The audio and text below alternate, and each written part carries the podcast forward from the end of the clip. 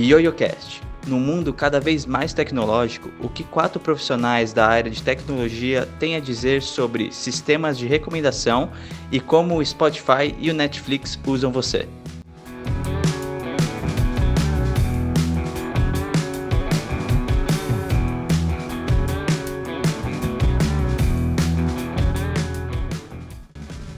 Olá, meu nome é João Paulo, eu sou cientista de dados e hoje nós vamos te recomendar aqui um filme da Amazon Prime. Muito bom. Olá, meu nome é Rafael Alves, eu sou engenheiro mecânico e a minha recomendação para hoje, obviamente, é este próprio podcast. Fique com a recomendação dele e use o Anchor caso você queira gravar podcasts. Fala galera, meu nome é Breno, sou bacharel em ciência da computação e hoje eu vou fazer diferente, vou, vou recomendar um livro para vocês muito interessante que é a biografia do Leonardo da Vinci. Sejam criativos e leiam bastante. Eu sou o João Souza, é, só queria dizer que eu tô ansioso pela quinta temporada do Lucifer. Bom, é, hoje nós vamos discutir sistemas de recomendação e como o Netflix usa você. Primeiro tópico, vamos começar mais ou menos discutindo um pouco o que é um sistema de recomendação. Bom, o sistema de recomendação ele é basicamente um algoritmo onde ou diversos algoritmos, né, onde ele te recomenda produtos, serviços, filmes, séries, música. Ele se encaixa em, em diversos, em diversas partes da nossa vida e está no nosso cotidiano. E um grande exemplo que nós hoje vamos discutir é o Netflix, é, como ele, ele recomenda é, um determinado filme, uma série, e como isso pode impactar na nossa vida.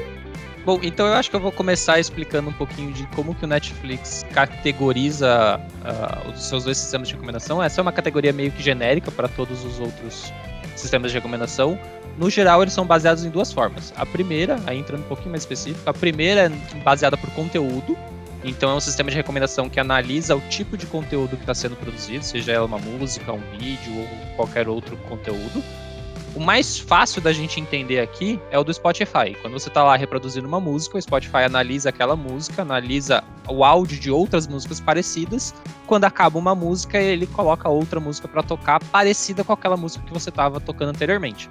Se você estava escutando um rock, ele vai te recomendar um rock. Se você estava escutando um pop, ele vai te recomendar um pop. Você não vai sair de um rock para um pop aleatório no, no, no Spotify, a não ser que você crie uma playlist com esse tipo de formato. Esse é o mais comum. O outro sistema que eles categorizam é o sistema baseado numa revisão coletiva. O Netflix é, o, acho que, o mais fácil de, da gente entender, porque ele tem lá, tinha, né? Hoje acho que não tem mais, mas ele tinha antigamente, você podia ranquear os filmes de 0 a 5 estrelas. Então ele baseava a recomendação do conteúdo dele com base nessas avaliações de milhões de usuários. E aí ele tentava traçar um perfil parecido com você, ou, série, ou séries que você gostava, conteúdos que você gostava. Ele tentava te trazer uma recomendação bem parecida com esse conteúdo, baseado numa recomendação de diversos outros usuários. Então é basicamente esses dois sistemas. É, o que eu queria comentar a respeito disso é que é, estes mecanismos que ele usa de classificação e, e processamento traz uma grande vantagem para a gente que é o, digamos assim, o tempero do sistema de recomendação, que são conteúdos personalizados. Todo mundo aqui, acredito, do, do, do, da nossa conversa, utiliza o Netflix ou algum sistema de recomendação baseado em conteúdo, como o Spotify, Amazon Prime. E a grande vantagem desses sistemas de, de recomendação é a personalização para os nossos gostos. Eu duvido que se todo mundo aqui abrir as suas páginas do Netflix, terão os mesmos filmes, terão as mesmas recomendações, os mesmos conteúdos, todos eles disponíveis lá. Essa é uma grande vantagem desses sistemas e é assim que eles estão impactando a nossa vida. Eu só queria fazer uma breve observação aí para complementar o que o Rafa começou a explicar. É, da, das duas distinções dos sistemas de recomendação diferentes, né? Uh, a principal segregação aí entre os baseados em conteúdo e os colaborativos é que os baseados em conteúdo eles vão tentar buscar, por exemplo, dentro do Netflix, os filmes que, estem, que estão em categorias parecidas. Então, é, se você assistiu um romance, ele muito provavelmente vai é, determinar lá, pelo tempo que você assistiu, pelas informações que você consegue entregar para o Netflix nesse, nessa situação outros filmes de romance que vão ser é, sugeridos para você. E aí tá a distinção para filtragem colaborativa, porque ele não vai utilizar necessariamente a categoria do filme, mas ele vai utilizar a relação de outras pessoas com aquele mesmo filme. Então, digamos que você tem uh, um outro usuário da plataforma que assistiu aquele filme, só que ele também gostou de um filme de ação, muito provavelmente o Netflix, se detectar que vocês são parecidos, pode recomendar esses dois filmes para vocês. É, nesse caso, a, complementando o que o João estava querendo falar, no, nesse caso, uma grande distinção bem clara é que é nessas categorias, né? O, a, o, o, por avaliação colaborativa, as categorias elas podem ser quebradas. Já no, no compartilhamento por conteúdo, você consegue categorizar muito bem os tipos de conteúdo em várias caixinhas.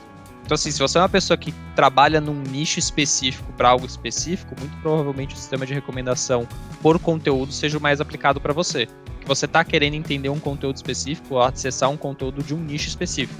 Agora, se você quer ter uma recomendação mais abrangente, é bom você ter outras pessoas avaliando o mesmo conteúdo que você, mesmo que essas pessoas tenham gostos parecidos com você, é, existe uma maior chance aí de você ter uma recomendação de um conteúdo de um outro nicho que você não está procurando.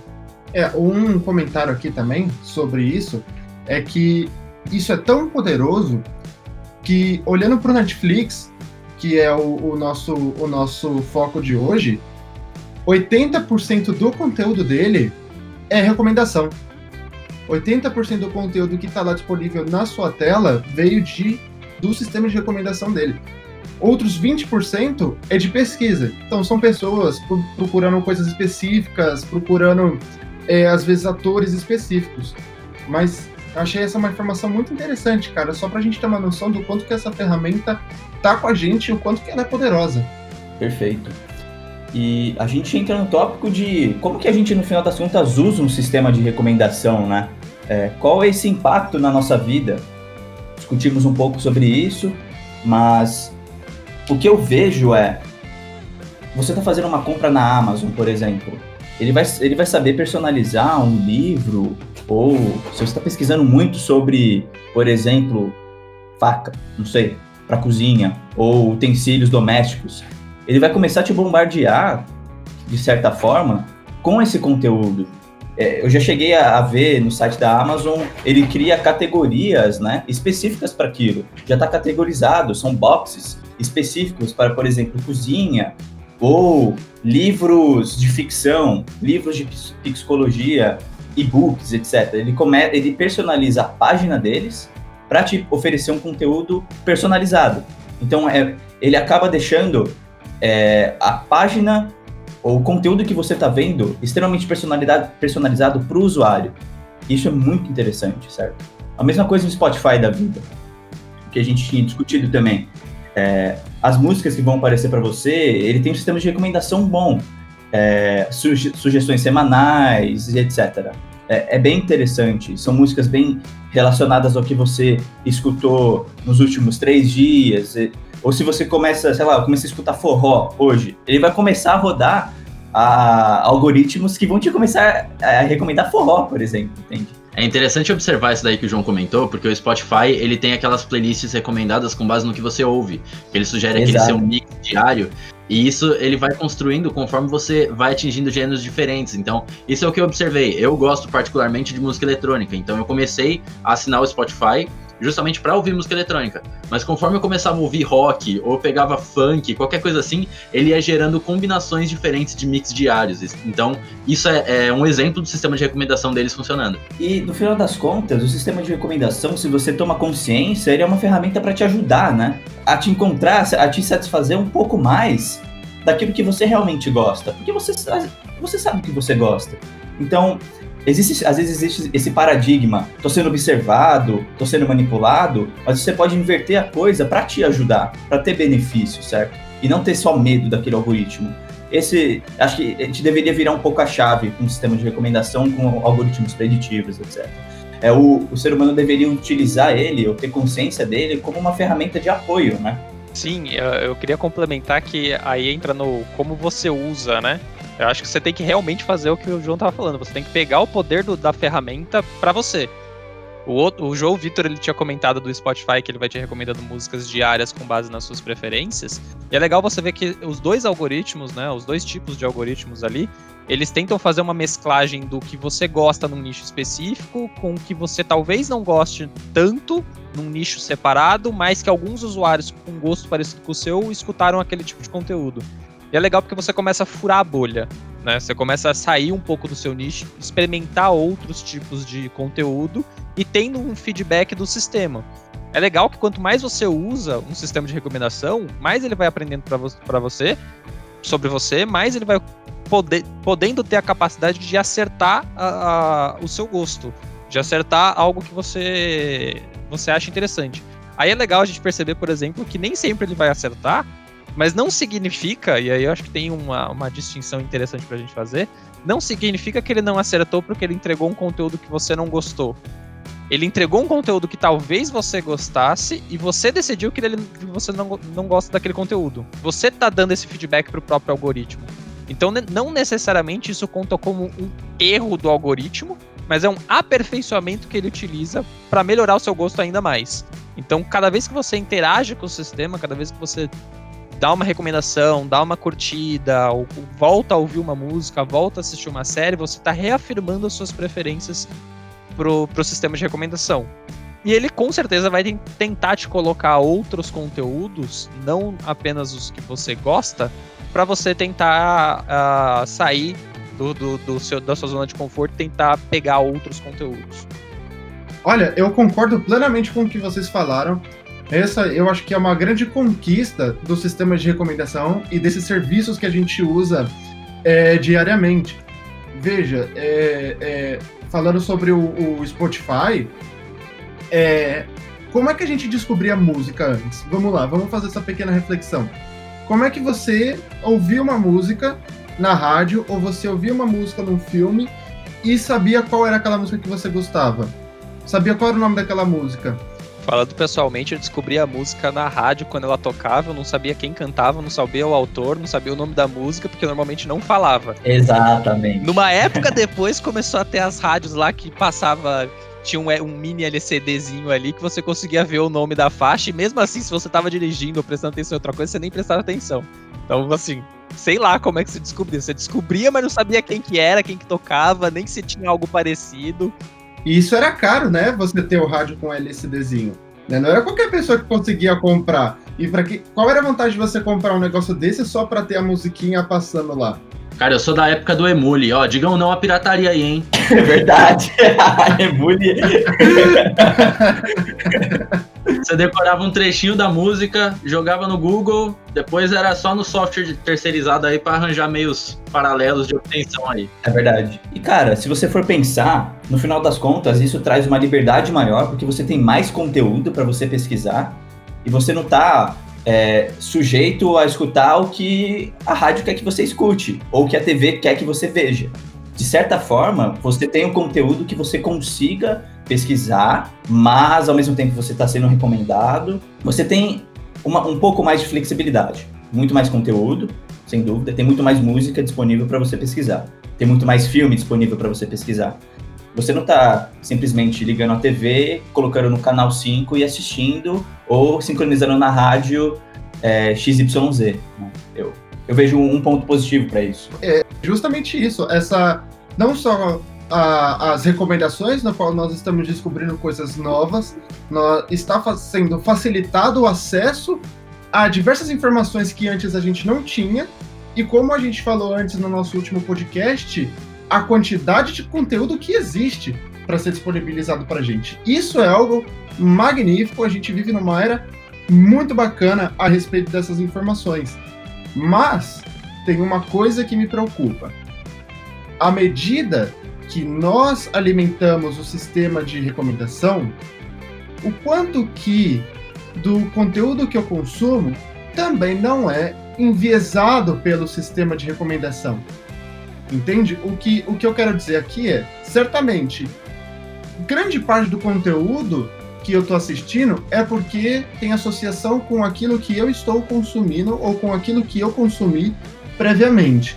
Mas qual é a porcentagem do conteúdo que está sendo disponibilizado para mim que é o sistema de recomendação falando, olha, tenta ver isso aqui, tenta, né, experimentar isso aqui, que não é só parte do algoritmo do qual eu contribuí para.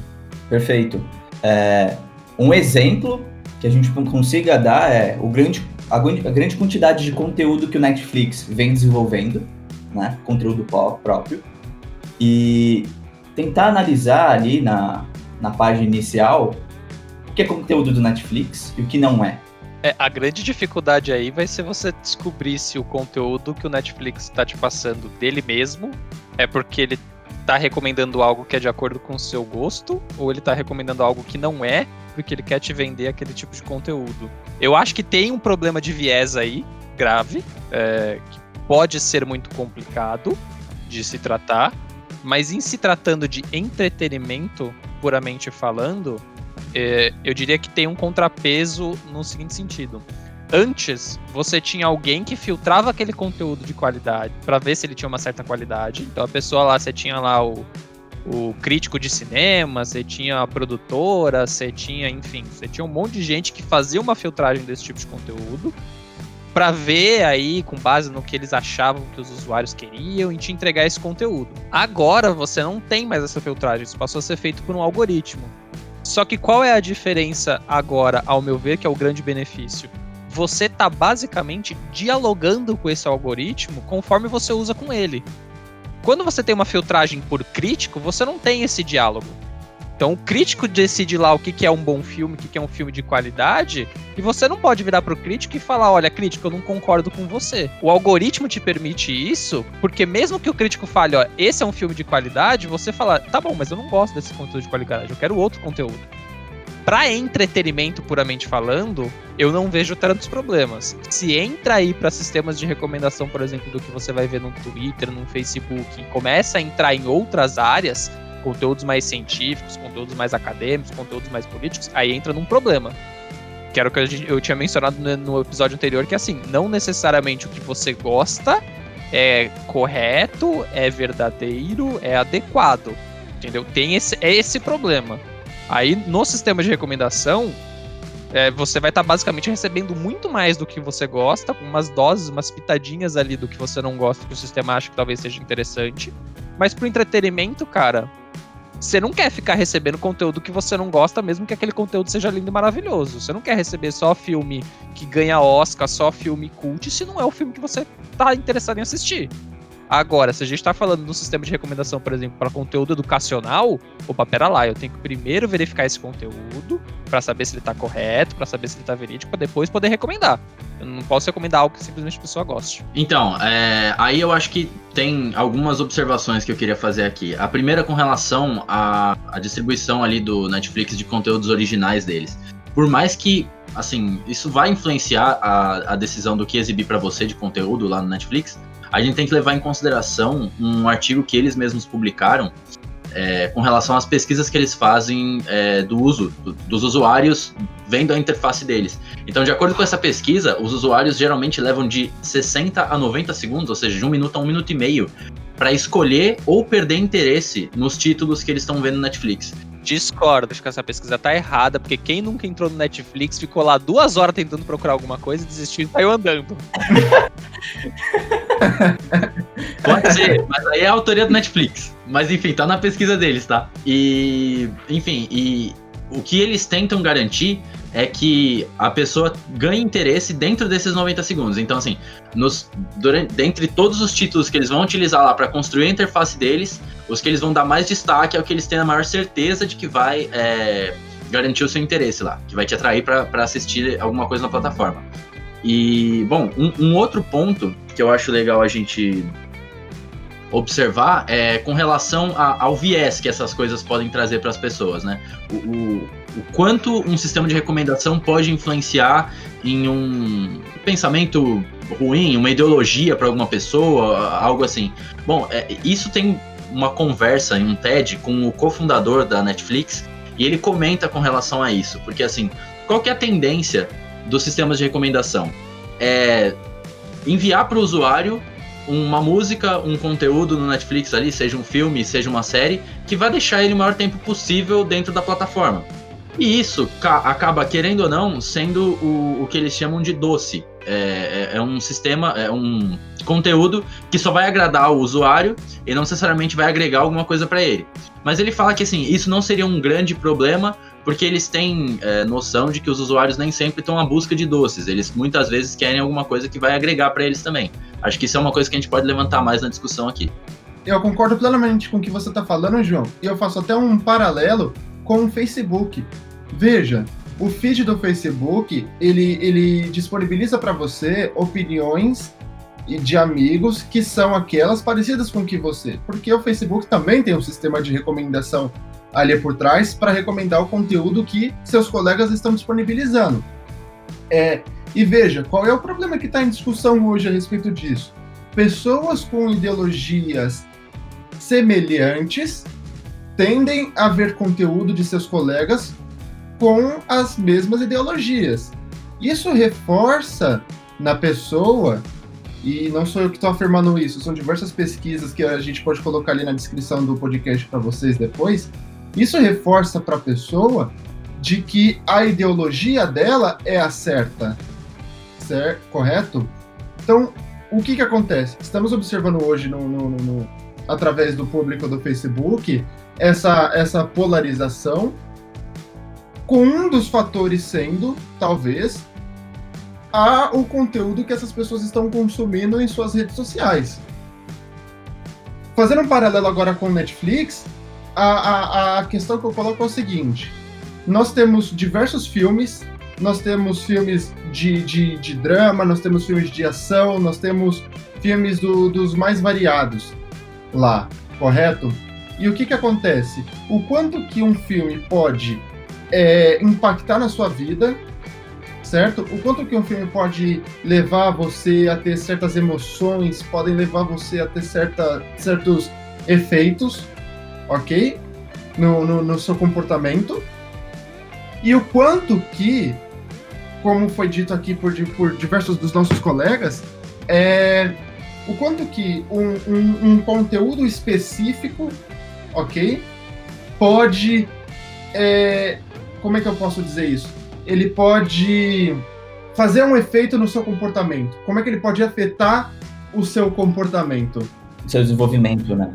Uma criança, por exemplo, assistindo conteúdo do Netflix desde que ela nasceu, será que é o monopólio da, certa forma, do entretenimento daquela, daquela, daquele indivíduo? Ela vai estar sempre vendo aquele mesmo conteúdo, certo? É a mesma coisa que uma, uma Disney, por exemplo, fez com, com, com a gente, de certa forma. Quem não gosta do Mickey, quem não assistiu Aladdin ou enfim, Vou pegar esse exemplo extremo e falar da criança que só assiste conteúdo do Netflix, tá bom? Ela nasceu com Netflix, ela cresceu com Netflix, ela tá assistindo Netflix praticamente todos os dias. O sistema de recomendação tá lá trabalhando. É lógico que existe uma flexibilidade no sistema de recomendação que conforme eu começo a procurar outros conteúdos, ele também começa a procurar outros conteúdos. Então a gente vai evoluindo junto. Né? Eu faço exemplo do Spotify de novo. Eu escutava muita música, muito rock, Hoje eu escuto mais música indie. Então, o sistema de recomendação tem a tendência a me recomendar mais música indie do que rock, mas ele ainda me recomenda rock de vez em quando para dar uma nostalgia. A questão da criança, ela tá lá, tá assistindo Netflix, o, o sistema tá recomendando, tá percebendo as nuances, né, ali da, da, da mudança da criança e tá recomendando. Mas imagina que essa criança, desde pequeno até a vida adulta dela, ela sempre teve um viés para ação. Ok? Então, os desenhos que passavam para ela eram desenhos de ação. Depois, os filmes infanto-juvenis que passavam para ela era de ação. E depois, os filmes adultos que passavam para ela era de ação. Minha pergunta é: o fato dela nunca ter experimentado um conteúdo diferente ou algo assim, um outlier nos gostos dela, o quanto que essa contínua recomendação de ação vai impactar no comportamento dela. O que, que, vocês acham disso? Então, aí eu acho que vale a gente levantar também como é que a Netflix pensa para construir o, as recomendações deles. Porque o que o Breno falou faria muito sentido num cenário em que a gente leva em consideração só o que o usuário acha para recomendar coisas parecidas para ele. E isso foi o que aconteceu por um tempo na Netflix. eles utilizavam basicamente aquele sistema de ranking por estrelas e eles recomendariam para as pessoas os filmes que tinham o maior ranking por ali. Só que com o tempo eles foram evoluindo com isso e eles acabaram utilizando para concretizar a recomendação deles um conjunto de algoritmos, né, de, de programas para fazer recomendação. E um dos, dos é, algoritmos que eles utilizam para fazer recomendação leva em consideração justamente essa diversidade, para você criar esses outliers no que a pessoa está assistindo. Então, assim, eles têm diversas. Na, na, construção da interface do Netflix, você vai ver. É, continue assistindo, porque você assistiu tal filme, assista um outro filme, mas você também vai ver uh, quais são os top filmes do momento. Então, é nesse, nessa situação, esse é um algoritmo específico para criar essa linha de filmes que vai recomendar para você coisas diferentes do que você costuma assistir, mas que estão em destaque lá na Netflix. Então, é assim mais ou menos que eles vão gerando essa diversidade para todos os usuários. É, eu queria pontuar algo que o Bruno comentou que eu acho bem relevante. Eu concordo com essa preocupação e também é uma preocupação grande que eu tenho. Mas quanto mais o tempo passa, mais eu percebo que qual a diferença do sistema de recomendação do Netflix entregar um conteúdo que você gosta, um conteúdo que uma criança gosta o tempo inteiro para ela, e a gente que cresceu assistindo Disney, assistindo basicamente o que a gente sempre gostou. Eu cresci assistindo SBT, assistindo anime o tempo inteiro. E eu só assistia aquilo e se passava outra coisa eu não assistia. Era um sistema de recomendação? Não, mas era o meu gosto. Eu tava lá indo só pro gosto de qualidade. Eu não tinha conteúdo da Fox, da. O que, que era na época? Fox, é, Cartoon Network. Tinha uns, uns assim, eu nem lembro, mas eu não tinha esse tipo de conteúdo porque eu não tinha. Eu não tinha é, TV a cabo, tinha só TV normal. Eu só assistia o que eu queria. Hoje é a mesma coisa. Só que hoje você conversa com o algoritmo dizendo continuamente qual é o seu gosto. Não é algo tipo, ah, eu gosto de filme de ação, eu vou receber apenas filme de ação. Não, o algoritmo também vai te recomendar um filme de ação com comédia, um filme de ação com terror, um filme de ação com, com outro conteúdo, e ali você consegue mesclar. A grande dificuldade é você precisa, como usuário, entender e ter consciência sobre o seu próprio gosto, sobre o que você está usando daquela plataforma. Se você não tem, você simplesmente vai ficar lá vendo a mesma coisa como sempre. No Facebook, que o Breno tinha comentado lá de você acabar só vendo ideologias muito parecidas com a sua, você faz isso no seu ciclo de amizades. Se você concorda com a pessoa, você fica amigo dela. Se você passa a discordar, você exclui aquela pessoa e coloca outra no lugar. Qual a diferença? A diferença, é que tem, a diferença é que tem um sistema de recomendação, tem uma pessoa, entre aspas, por trás, meio que man, manipulando você para tomar certa, certo caminho você faz isso, seja pelo seu familiar, seja pelo seu pai, seja pela sua mãe, seja pelo seu círculo de amigos, seja pela sua igreja, seja pela sua escola, seja pela sua faculdade. Todo mundo tá tentando te manipular, assim como você tá tentando manipular as outras pessoas. O sistema de recomendação é só mais uma ferramenta aí. Veja uma coisa, sobre a questão da, da, da do discurso de polarização com, com, com os meus amigos, eu nunca deixei de ser amigo de ninguém porque ele tinha uma opinião diferente da minha. Eu não sei se eu sou outlier porque eu escuto a pessoa e considero o que ela tá falando. Eu não vou, eu não vou odiar ela porque ela gosta de banana e eu gosto de laranja. Ela pode gostar de banana, ela respeitando os meus limites com as minhas laranjas, tá tudo certo. O que eu não concordo é com, por exemplo, agressividade. É a pessoa discorda de você, eu vou ser agressivo. Eu posso até não perder a amizade com você, mas eu vou ser brutal, eu vou ser agressivo e eu vou fazer de tudo para acabar com, com o seu discurso. E isso, o que eu tô falando de, de, dessa questão é que eu fico imaginando o quanto que o tipo de conteúdo que aquela pessoa consome e o como o João falou da questão de que o Netflix também usa é, é, digamos assim, a média global, mas e se a média global também tiver enviesada? E se grande parte do planeta Terra que consome aquele conteúdo, vamos, vamos diminuir o nosso escopo. Se grande parte do Brasil que consome é, conteúdo agressivo, vamos dizer assim, entre aspas, conteúdo agressivo também vai ser recomendado para você. Entende? E aí você vai num discurso com um amigo seu, você já tá com aquela ideologia, cara, eu tô consumindo coisa de que todo mundo tá consumindo, eu tô ganhando aquele reforço comportamental de que as pessoas estão mais agressivas, então você é agressivo também. É com isso que eu me preocupo. Entende? Qual é a balança entre o conteúdo que nós estamos consumindo, a maneira como nós nos comportamos como sociedade e o algoritmo um terceiro fator, o algoritmo, como é que ele balanceia essas duas coisas? Ele recomenda porque eu gosto, ele recomenda porque o geral tá, tá consumindo, ou ele recomenda porque ele acha, vamos colocar entre aspas, porque o algoritmo acha que eu deveria ver alguma coisa diferente, porque eu tô com um comportamento estranho aqui. Um dos pontos que a gente pode até colocar são quais algoritmos eles estão utilizando. Existem algoritmos caixa preta, que você não sabe nada do que está acontecendo lá dentro. É, basicamente, o que você vai ter são os parâmetros de entrada para o algoritmo, que quais são os dados que estão sendo utilizados, por exemplo, né? Então, esse, esses algoritmos caixa preta, você não sabe o que o, o algoritmo está te falando ou não. Então, o algoritmo em si vai gerar um viés. O que aconteceu foi na Amazon, por exemplo, um algoritmo que eles criaram para o RH começou a dar muito errado. Ele, ele, se tornou racista, por exemplo. Ele não classificava, ele não é, chamava negros para fazerem as entrevistas, por exemplo. Ele desclassificava. Ele criou um viés, entende? É, isso é muito do ajuste dos parâmetros e dos dados que estão sendo utilizados é, no, no, algoritmo, certo? E eu acho que esse é um, é um tópico que a gente poderia começar a explorar um, um pouquinho. É, eu vou pegar o gancho e já comentar do que o Breno estava comentando junto com o João Paulo e falar um pouco dos dados também que são coletados, porque o João Paulo colocou de um algoritmo que basicamente era racista, ele não tinha uma recomendação sobre negros, mas eu, eu, eu vou complementar com o que o Breno estava falando antes sobre o quanto que o algoritmo faz essa balança se mover. Eu acho que uma coisa que poucas pessoas pararam para pensar é que o algoritmo ele dá visibilidade sobre essa balança você nunca perceberia que os dados de vários usuários seriam racistas hum. se você não tivesse um algoritmo e parasse para analisar ele e falar, puta, esse algoritmo é racista, por que, que ele é racista? Porque várias pessoas, estruturalmente, também são racistas.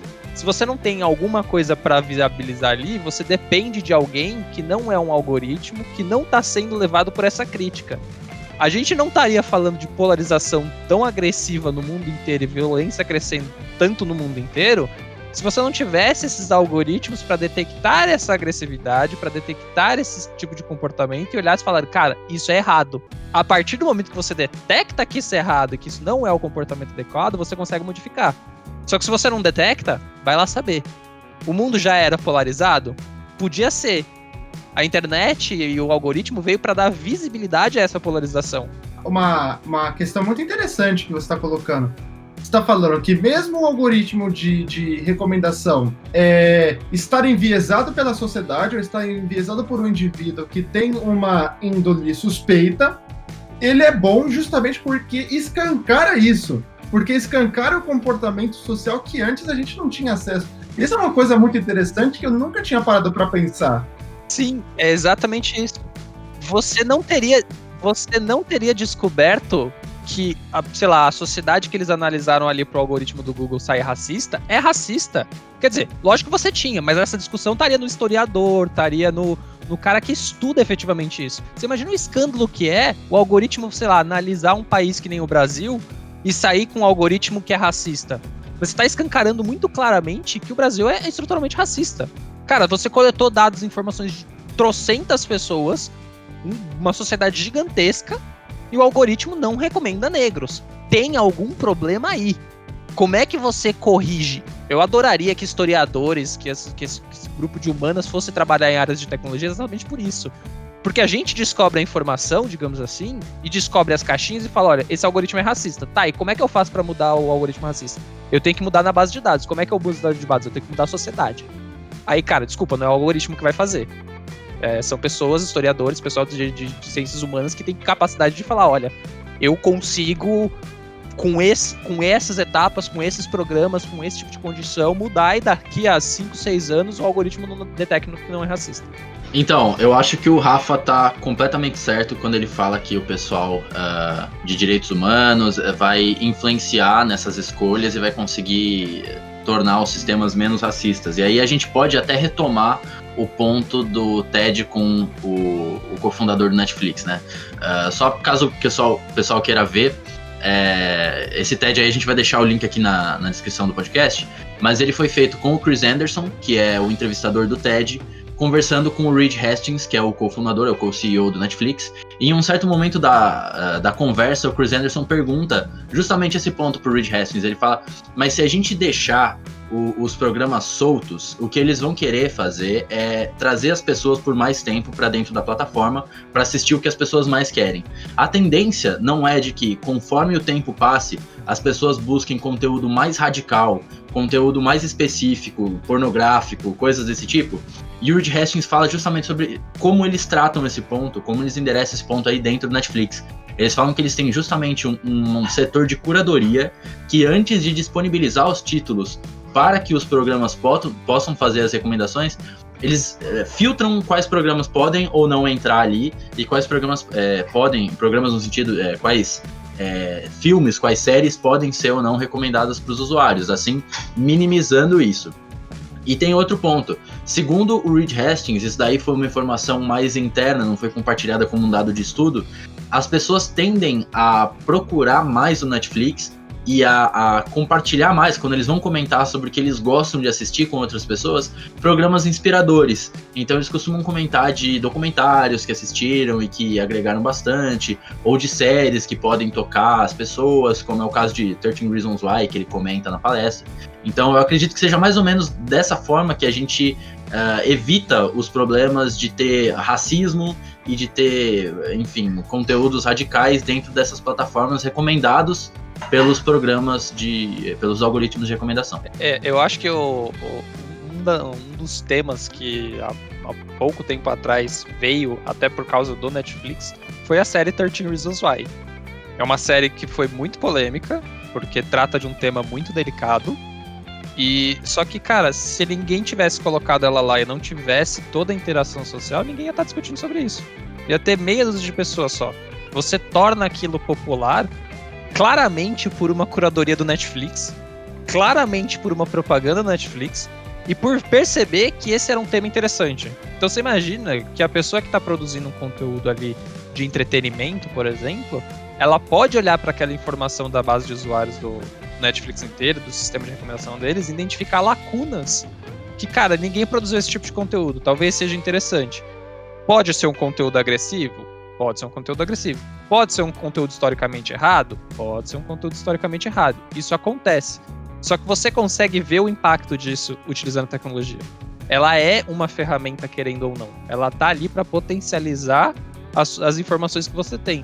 Porque se a série do, do 13 Reasons Why não tivesse sido feita, ela teria muito provavelmente sido lançada em algum momento. Se é que já não teve séries parecidas, o que eu não duvido. Só que ninguém viu não teve esse debate, não teve essa via visi, visibilidade grande, entendeu? Eu acho que o, o, algoritmo ele acaba fazendo isso e ele acaba detectando esses pontos que são interessantes a gente ser tratado, para obviamente, eu aí eu não sei se o algoritmo tem capacidade, eu acredito que não, não é o algoritmo que vai fazer a sociedade mudar, é, a gente consiga ir como sociedade discutindo esses outros tópicos e mudando a sociedade aos poucos para depois alterar o algoritmo. Então, João, é, eu só queria fazer um, um rápido comentário que eu achei interessante o que você falou, que foi o seguinte: olha só, qual é o tipo de conteúdo que as pessoas tendem a recomendar para os seus colegas? Você falou documentário, você falou séries de impacto social. E isso eu acho que acaba entrando um pouco também no que eu estava falando, de que as pessoas tendem a querer colocar a sua opinião tendem, tendem querer a colocar o seu viés é, é, histórico, político e de opinião. Então, veja, a partir de uma pessoa que, que, que está recomendando um documentário para você, é porque ela viu aquele documentário, concordou com aquelas ideias daquele documentário e está tentando colocar ali para você: olha, assiste aquele documentário, vê, sem dizer explicitamente, mas vê aquilo lá o que eu acho, vê a, a, aquele, aquela opinião que eu tenho tá bom? Tentando colocar para você de uma outra forma o viés dela. Isso acontece independente do sistema de recomendação ou não. Você recebe toda hora tem alguém tentando te manipular e você tá tentando manipular os outros exatamente por essa troca de informação. O sistema de recomendação é só mais um aí no meio. Se você não tem a consciência, esquece. Você vai ser controlado pelo sistema de recomendação, pelos seus amigos, pelos seus familiares, enfim, quem quer que seja. Eu não sei se manipular é a palavra correta. É, existem pessoas racionais que entram em uma discussão agradável, que tentam evoluir a conversa e, e trocam informações uma com, umas com as outras para terem um diálogo e, se, e, e evoluírem como ser humano. Não necessariamente você quer manipular o seu amiguinho. Isso que, ele, isso que o João está falando é exatamente o que eu quero dizer quando eu falo manipular. Manipular não é bonequinho lá, eu tô querendo que você faça isso. Você faz isso inconsciente, tá? Perfeito, perfeito. Só pra deixar claro. É, não é o manipular, manipular. tipo, eu tô aqui controlando aquela pessoa e agora ela vai fazer exatamente o que eu digo. Não, manipular é, cara, eu tô, tô expondo uma ideia e claramente eu tô tentando te influenciar de alguma forma. Claramente eu vou falar que a minha ideia é bacana, que a minha ideia é legal e interessante. Não tem como. Sem dúvida. A minha, a, a, minha, a minha indagação que fica é a seguinte: a gente também chegou a essa pessoa, cara, assiste aquele documentário, eu vi, eu gostei, eu concordo com as opiniões, eu concordo com, com, com as indagações que são, feitas, são feitas nele. Mas um outro documentário com uma opinião totalmente diferente da minha, eu também iria recomendar, ele sequer chegou a mim. É, aí eu queria só complementar, porque ainda voltando lá no TED, a gente comentou da parte do, do CEO do Netflix falar que essas, é, essas recomendações são os seus doces. Ele chama aquilo que você gosta e sempre. É, assim, se você pudesse, você sempre estaria assistindo. Ele chama isso de doce porque é o que você mais gosta de comer. Só que ele fala, é, isso é um comentário que ele deixa bem, bem claro que é, uh, é a ideologia do Netflix que você precisa ter uma dieta balanceada. Então ele fala que no Netflix eles vão ter os seus doces, mas eles com certeza vão te recomendar também alguns vegetais e algumas verduras para você poder consumir ali também. O que eu quis dizer com conteúdo consciente é fazer a pessoa perceber que aquele conteúdo que ela está assistindo e consumindo demais está tendo uma tendência para a direita ou está tendo uma tendência para a esquerda. Veja, não é só colocar ali na sua lista de recomendação um conteúdo diferente. É fazer a pessoa perceber por que, que aquele conteúdo diferente é interessante para ela. É um dos pontos que a gente entra no. A gente volta, né, a, a falar sobre algoritmos de caixa preta e quais são os dados, quais são as informações que estão sendo utilizadas. É, regular os parâmetros do algoritmo, etc. Para que ele não, não se. para que ele não seja enviesado. Às vezes, uh, uma variável a mais, uma coluna a mais de uma base que você colocou enviesou o algoritmo, retirando ela, talvez vai melhorar? Talvez sim. É, um dos grandes pontos hoje, pontos de estudo, né, casos de estudo, é de fato entender o que está acontecendo dentro dessa caixa preta, né? O que está enviesando? Quais são os parâmetros que estão enviesando? Mas são muitos, né? É, são muitos parâmetros, são muitas conexões. Vou fazer um parênteses aqui, eu não tenho tanto conhecimento técnico nessa área de algoritmos e processamento, mas a minha sensação é todo algoritmo vai ser enviesado. Todo algoritmo vai ser enviesado. Não, não tem como você fazer, ah, não, eu vou fazer um algoritmo aqui que vai ter, não vai ter viés nenhum. Ele vai ter, porque ele depende da base que ele está pegando. Você faz um simples algoritmo para classificar se tem um gato ou não na imagem, ele vai ser enviesado com a quantidade de gatos que você colocar na imagem. Se você colocar só gato laranja, ele vai pegar só gato laranja. Se você colocar um gato branco, ele não vai achar que aquilo é um gato é um viés. Entendeu? Depende do que ele tá pegando. Vai ter sempre um viés ali. Vai ter sempre claramente um viés. Que no humano você consegue efetivamente falar, ó, o viés é culpa desse aqui. No algoritmo, você fala, o viés é culpa da, do quê? Da base de quem? Então, é, eu acho que a gente pintar o algoritmo tendo viés como algo ruim, é, é, na verdade, assim, por, por, mais que o algoritmo tenha viés, isso não, a ideia não é que isso seja ruim qual que é a diferença entre um algoritmo pensar em alguma coisa e uma pessoa pensar alguma coisa? A pessoa tem os valores dela, ela tem a, os ideais dela e ela vai julgar aquilo com relação aos valores dele. Qual que é a diferença disso para o algoritmo? Como o Rafa falou, tudo vai da base de treinamento. Então, quanto maior a base de dados que você usa para treinar a sua inteligência artificial, menor é um viés específico, a não ser que seja muito claro isso nos dados. Então, a não ser que você tenha uma base com um viés muito claro, o algoritmo tende a tomar decisões mais imparciais porque ele vai ter conhecimento claro de todos os viés.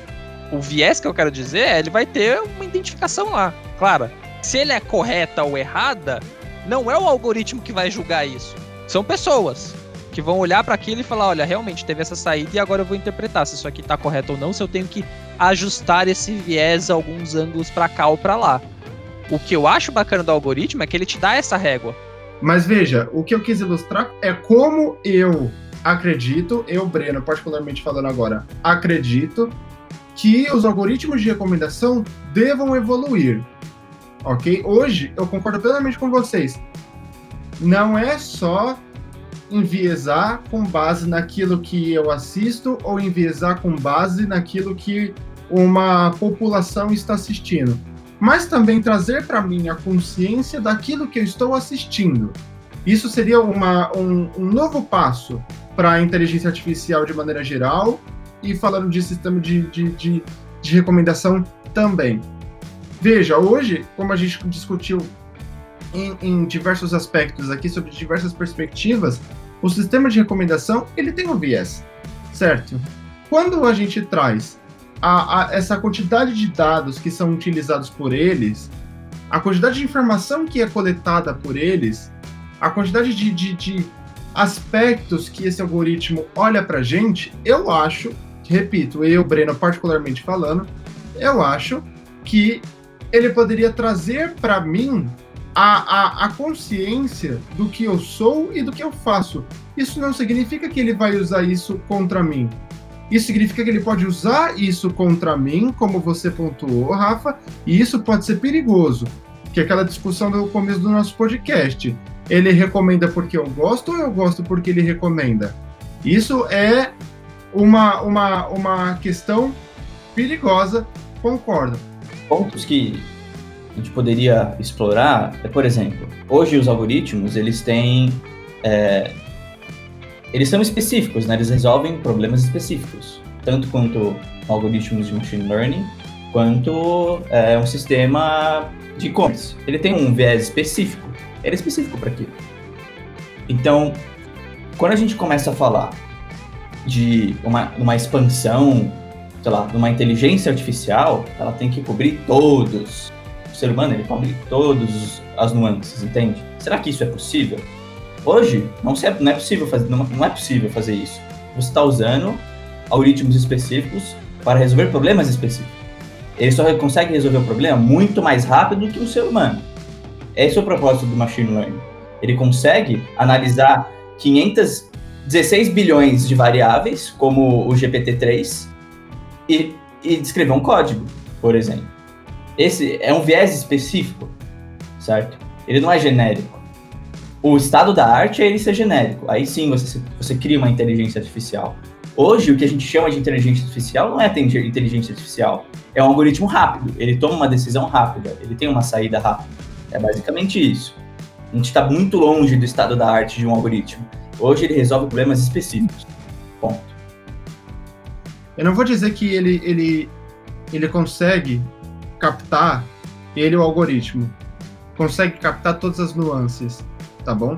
Mas eu vou dizer que ele consegue com certeza captar mais nuances. Perfeito. Entende? Perfeito. E me, e me fornece mais informações, tá bom? Olhando para o meu comportamento com do que informações com as quais eu, sem ferramenta tecnológica, sem algoritmo, conseguiria captar sobre mim mesmo. Devo utilizar a recomendação como uma verdade absoluta? Não. Mas devo olhar para aquilo e refletir sobre. Esse é o ponto. Cara, é, eu, eu, tenho uma opinião que é assim, não sei se é tão. Uh como eu posso dizer, se ela concorda muito com o resto do pessoal, que eu acho que assim, se a gente for é, abordar só sistemas de recomendação, a categorização deles de usuários, eu não acredito que seja tão discreta quanto você é um psicopata, você gosta de, de enfim, séries que as pessoas matam umas às outras. Eu acho que a coisa é muito mais. Uh, com relação a, a, a, nós, se a gente fosse imaginar. Então, são relações entre pessoas e conteúdos, não são não são categorias. É como se a gente não estivesse colocando pessoas em caixas diferentes e tem conteúdos que entram nessas caixas. São nós que representam pessoas ou representam conteúdos. E esses nós de diferentes pesos, situações diferentes, enfim. A dificuldade aí das categorias é você colocar esse, esse selo de categoria e falar: você é isso aqui. O governo chinês diz que está fazendo, né? Ele monitora seus dados de pagamento e decide se você vai ser uma pessoa para cometer crime ou não. Aí que, aí que entra o meu ponto. O governo chinês está botando esse stamp e falando: olha, você pode ser um potencial criminoso. Imagina você, como usuário, recebe essa informação. Olha, achamos aqui, com base nas nossas movimentações, que você pode ser um potencial criminoso, um potencial pedófilo. Cara, quebrou, entendeu? Ferrou. Agora, se você tem um relatório das suas informa das informações que você envia, aí você fala, tá bom, eu vou analisar minhas informações e ver aqui o que eu posso mudar. Se eu gosto muito de tecnologia, pode ser que eu mude. Se eu gosto muito de conteúdo de esquerda, pode ser que eu vá para direita, enfim. Você consegue mesclar, só que a hora que você dá esses stamps, a hora que você dá essa marcação e fala, você é isso aqui, a minha crítica é que quem tá olhando para a máquina acha que aquilo é verdadeiro, porque, pô, é com base nos meus dados, como é que não vai ser? Como é que não vai estar tá correto? É com base na informação que eles coletam de mim que eu dou para eles o tempo inteiro. As pessoas têm essa sensação da máquina, que, ao meu ver, é uma sensação completamente errada. A máquina não sabe exatamente quem é você, ela não tem poder de decisão sobre você. Ela consegue te influenciar, só que você tem que ter essa percepção. Eu acho que o pontuamento do João aqui foi bem assertivo nesse ponto. Quando você dá esse poder de categorização para o sistema de recomendação, é, esse poder de categoriz, categorização de conteúdo especificamente falando, de comportamento das pessoas, aí fica complicado. Um rápido comentário é o seguinte: a, é perigoso. Concordo com o que o João colocou, que é praticamente uma relação muito mais, digamos assim, passiva entre dados que eu forneço, comportamento numa página web, comportamento da ferramenta, do que uma coisa mais ativa, que é me categorizar aqui é A ou B. Mas veja, conhecendo o que eu conheço sobre é, o sistema de recomendação e até uma aula que eu fiz durante o mestrado, que foi interfaces adaptativas, Hoje você tem que criar um perfil de usuário. E é até um tema de estudo como você fazer um perfil de usuário adaptativo, que vai mudando com o tempo, que para evitar justamente esse problema em colocar a pessoa mais para A ou mais para B, como é que você pode, né, é, é, ir retrabalhando, como foi que a gente falou nesse podcast anteriormente, né, da retroalimentação dos dados para ele melhorando com o tempo, como é que também você pode fazer isso com os perfis de, de, de usuário? Mas, dando é, sequência nessa linha de raciocínio, né, de que é legal a gente ter essas informações, de que não necessariamente o que o algoritmo está contando para você é a verdade absoluta. Não tome aquilo como né, a, a maior verdade de todas. Mas a pergunta que eu quero fazer é a seguinte: o quanto que isso é interessante para as empresas de conteúdo e sistemas de recomendação? O quanto vocês acham que é interessante para uma empresa como Netflix fornecer os dados que ela coleta sobre você para você? Eu acho que para ela é irrelevante, para ser bem sincero. Porque tanto faz, a maioria das pessoas não tem nem capacidade de interpretar aquele tipo de informação. E quem tem já está vinculado na plataforma e é o que eu falei, você já tem uma ideia de qual é o seu comportamento na plataforma. A partir do momento que você para para pensar, eu estou interessado em saber que tipo de informação eu cedo para o Netflix, você já olha para o Netflix de maneira diferente, fala, o que será que eu estou cedendo para ele? Você já tem esse viés. A plataforma, sinceramente, eu não acho que ela está muito preocupada em te entregar isso aí, não. Porque são métricas, assim, que poucas pessoas vão ter capacidade de, interpretar, de interpretar, ao meu ver. E assim, Netflix não ganha nada em base de usuários dele fornecendo isso para quem já está dentro da plataforma, sendo bem sincero. Eu acho que é um direito de quem está na plataforma. É um direito de quem está na plataforma saber que dado ela está enviando, como está sendo utilizado. Nitidamente, eu acho que é um direito e você deveria dizer se você quer ter esses, esses dados revelados ou não. Porque, por exemplo, pode ser que uma pessoa queira usar o Spotify, mas não queira a recomendação de música do Spotify. Ele, ele quer pesquisar as músicas lá e não quer usar o sistema de recomendação.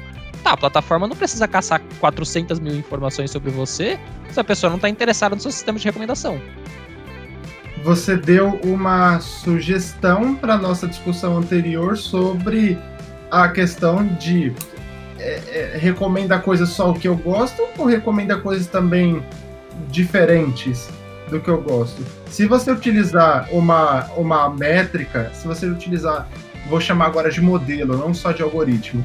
Se você utilizar agora um modelo diferente para te recomendar, um talvez que não use a quantidade de informações, a quantidade de dados que o Netflix usualmente usa, sabe ele não vai te recomendar conteúdos paralelos àqueles que você está habituado, não é? Aí uma, su uma sugestão interessante. Assim, tomando, tomando como premissa que o ser humano é preguiçoso, ele não quer pensar, eu acho mais fácil para empresa te recomendar o que você quer e você vai ficar satisfeito com isso, cara. Mas assim, no final das contas, qual o problema de te recomendarem aquilo que você gosta? recomendar o que eu gosto não é nenhum. Mas eu tenho a consciência de que aquilo está sendo recomendado com um viés e que eu posso mudar de gosto daquilo. Assim, esse é um ponto do, do último podcast. Assista o último podcast, pessoal. A gente falou de educação. A educação, sim, vai falar, vai, vai te criar um senso crítico sobre as suas atitudes, sobre o que você está vendo, sobre o que você está consumindo, para você conseguir ter essa consciência. E assista esse podcast. Se você chegou até aqui, volta lá no começo para rever o podcast, porque isso é muito interessante. Você precisa ter essa educação, você precisa ter essa consciência para ter essa relação com o algoritmo de recomendação. Novamente, voltando parênteses que eu fiz lá no, lá no começo do episódio. A gente está tratando aqui, eu pelo menos estou falando aqui mais de, de conteúdo de entretenimento. Se é um conteúdo científico, aí não tem só o que você gosta ou o que você não gosta. Tem o que tá certo e tá errado. Vamos lá, tem, tem aí também. Mas se você tá só no entretenimento, no filme que eu curto, cara, tanto faz. Se ele te recomendar o que você gosta, melhor ainda. É o que você tá preocupado. Lógico, de vez em quando, um brócolis ali, que nem o cara comenta lá no TED, vale a pena. E vocês conseguem identificar, assim, vantagens para o usuário utilizar um sistema de recomendação, algo do tipo? Ele fica feliz e paga pouco.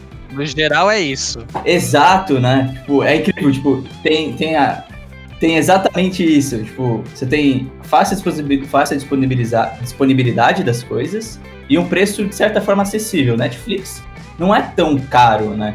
Assim, não vou falar que é muito barato, porque já tá chegando num ponto que todo ano tá aumentando. Mas, enfim.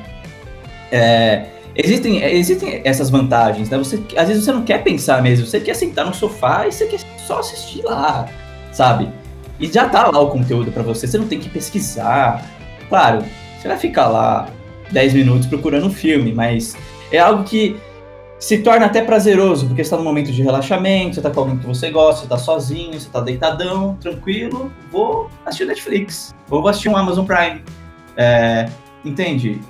Eu acho existe essa vantagem de um sistema de recomendação personalizado, com, que, com conteúdo personalizado para o usuário.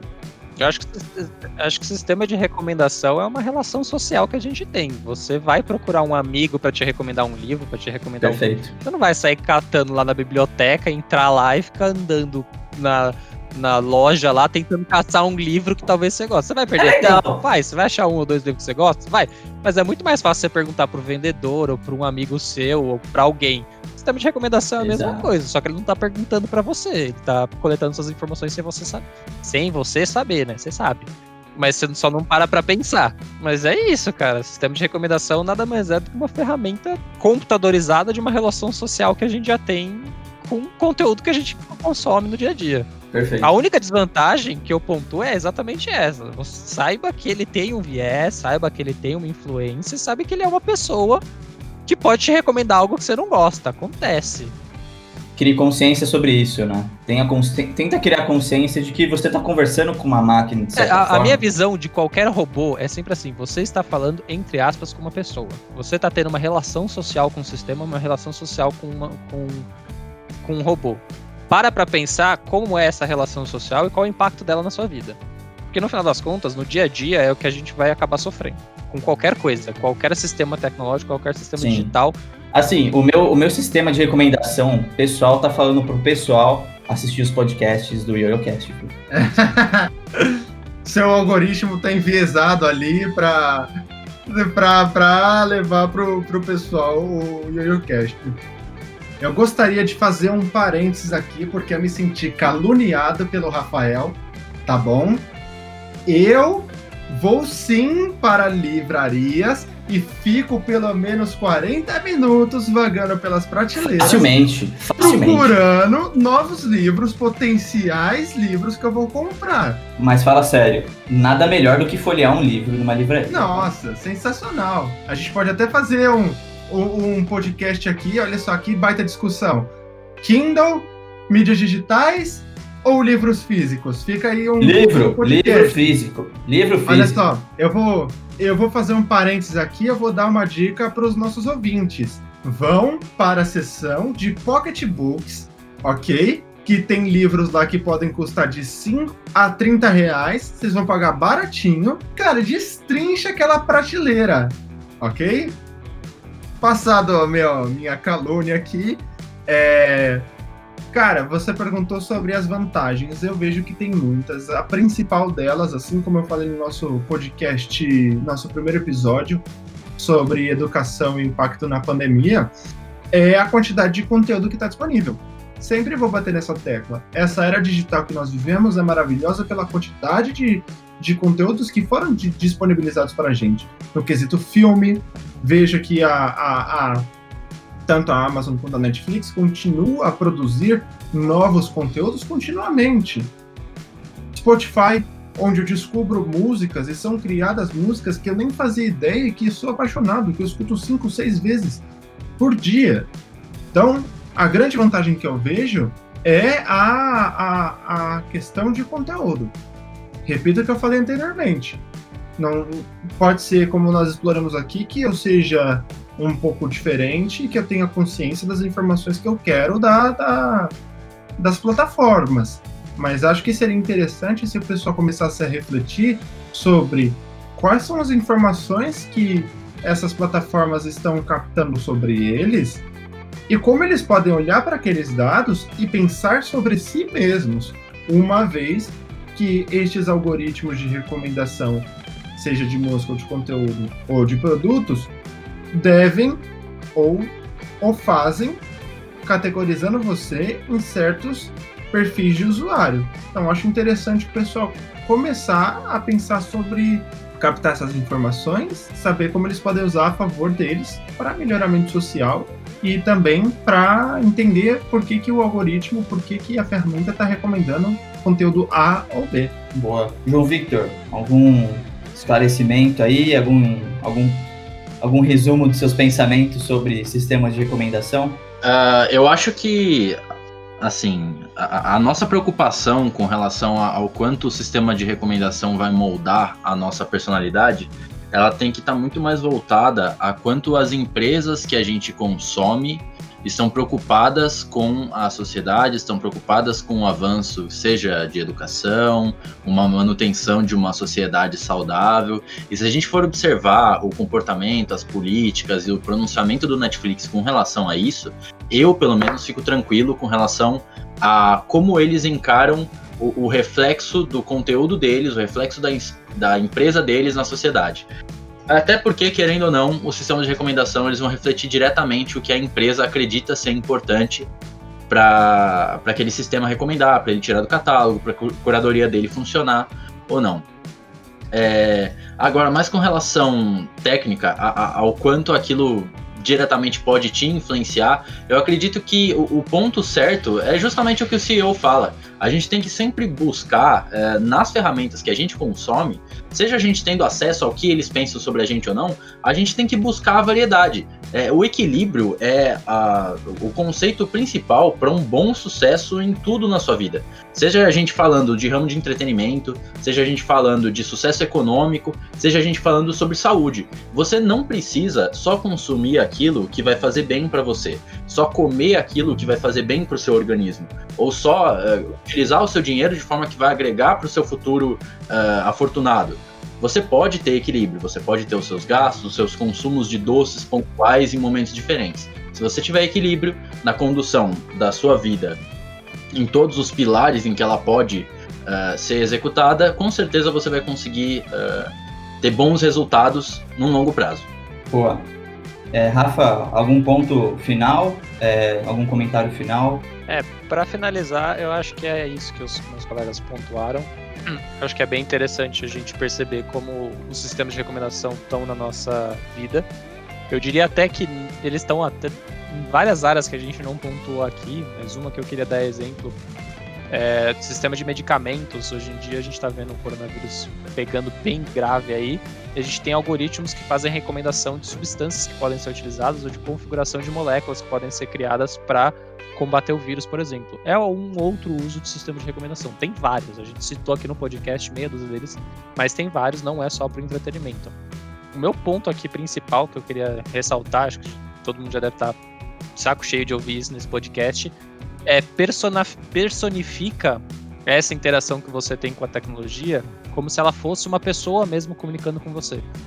Ela tem uma influência em você, ela tem uma, uma, uma relação com você, você precisa estar consciente de, de, desse tipo de relação para poder fazer uma modificação, para poder melhorar o seu comportamento, até para poder, se você quiser treinar melhor os sistemas de recomendação, os sistemas de inteligência artificial, para acertar melhor o tipo de conteúdo que você quer assistir, o tipo de conteúdo que você quer consumir. Então pensa que aquilo ali é como se fosse uma pessoa que está aprendendo com você e está tentando te servir um serviço, porque no final das contas é isso basicamente que ela está tentando fazer. Boa. Bom, para fechar então, da minha parte, eu acho que podemos ter sim é, um viés de liderança da, de grandes empresas para um, um, viés mais ético, é, como o caso do Netflix, que criam escritórios dentro da, das organizações para tratar, para discutir esse, o, o impacto do entretenimento na cultura, o impacto dos algoritmos na cultura e na vida da sociedade como um todo. E eu só acho que isso deveria ser mais divulgado para que as pessoas tomem consciência do que está acontecendo, do que não está acontecendo, sobre o uso de informações, muitas vezes. É, existem, que existe sim um sistema de recomendação por trás, é, e acho que esse é mais ou menos o papel que a gente tentou empregar aqui, né? É, tentar despertar um pouco dessa consciência, tentar é, passar a ideia do que é um sistema de recomendação e o que, como ele está impactando a vida de, de todo mundo. E basicamente isso, tentar criar essa consciência como sociedade e utilizar esses sistemas como um apoio, como algo positivo. Tentar sempre melhorar os sistemas para que ele melhore a sociedade e o ser humano como um, um indivíduo também. É, esse é o meu, meu fechamento. Bom, pessoal, é, vocês podem me seguir nas redes sociais, pelo Instagram ou pelo Twitter, como arroba João Oramos. João Oramos. Valeu! Bem, para quem quiser me acompanhar nas redes sociais, eu estou em basicamente todas elas na arroba Rafael Alves ITM. Bem, pessoal, se vocês quiserem acompanhar o meu trabalho e algumas postagens aleatórias, não é mesmo? Vocês podem me acompanhar no Twitter e no Instagram, pelo nick arroba Ailton Dato. Nick é uma coisa muito velha dos velhos tempos da tecnologia. Desculpa aí, galera. Vocês conseguem me encontrar no Instagram e, e no Facebook como joãosouza.dev, se alguém ainda usar o Facebook, e no Twitter como João Souza Dev. Pessoal, muito obrigado por ter escutado o YoYoCast até aqui. Foi um grande bate-papo com meus queridos amigos Breno, Rafael e João Victor. Nos vemos na próxima. Um abraço.